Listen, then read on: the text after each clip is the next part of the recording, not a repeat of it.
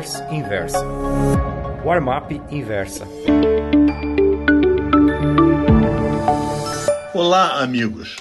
Hoje, às 9 horas da manhã, a Inversa pôs no ar o terceiro episódio do documentário Ivan, a história proibida do mercado financeiro.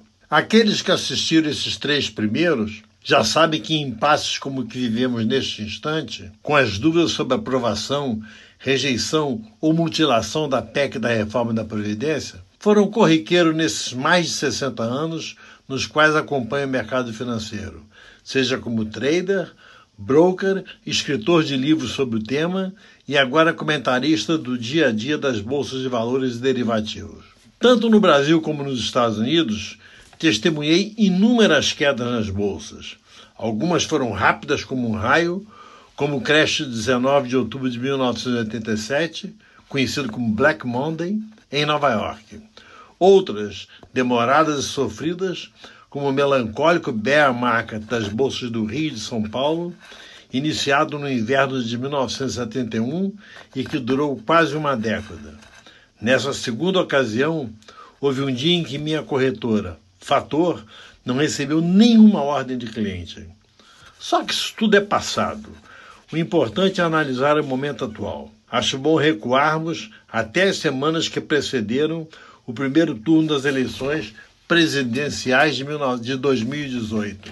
Com o favorito Lula fora do páreo, a disputa estava entre Jair Bolsonaro, Fernando Haddad e Ciro Gomes. Bolsonaro liderava as pesquisas de intenção de votos na rodada inicial, mas perdia para os demais no segundo turno. Mais por eliminação do que por entusiasmo, Bolsonaro tornou-se o candidato do mercado.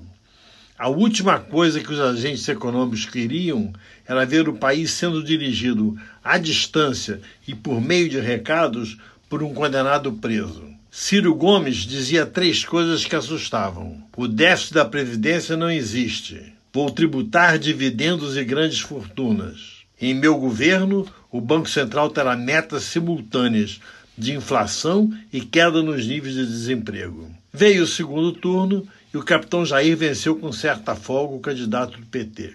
Do início do ano até a máxima da semana passada e de todos os tempos, a Bolsa de São Paulo subiu 14,74%. Houve então a reviravolta. Os estopins foram a proposta previdenciária dos militares e o desentendimento entre os presidentes da Câmara dos Deputados, Rodrigo Maia, e o da República, Jair Bolsonaro. Acredito que a reforma da Previdência vai passar só que muito mutilada.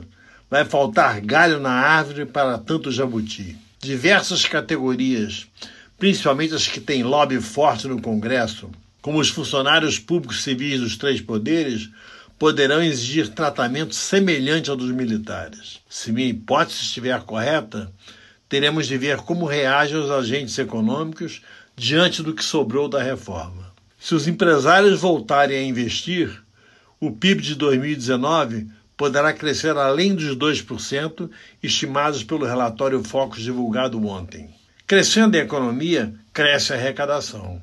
Crescendo a arrecadação, diminuem os estragos provocados pela minimização da PEC da Previdência. Outra hipótese é a de que o cupom reduza, ainda este ano, em duas etapas, a taxa Selic de 6,5% para 6% ao ano. Isso representa uma economia anualizada de aproximadamente 20 bilhões de reais para os cofres do Tesouro. Neste cenário, nem otimista nem pessimista, mas realista, acho que de 2019 para 2020 o Brasil vai passar de ano raspando.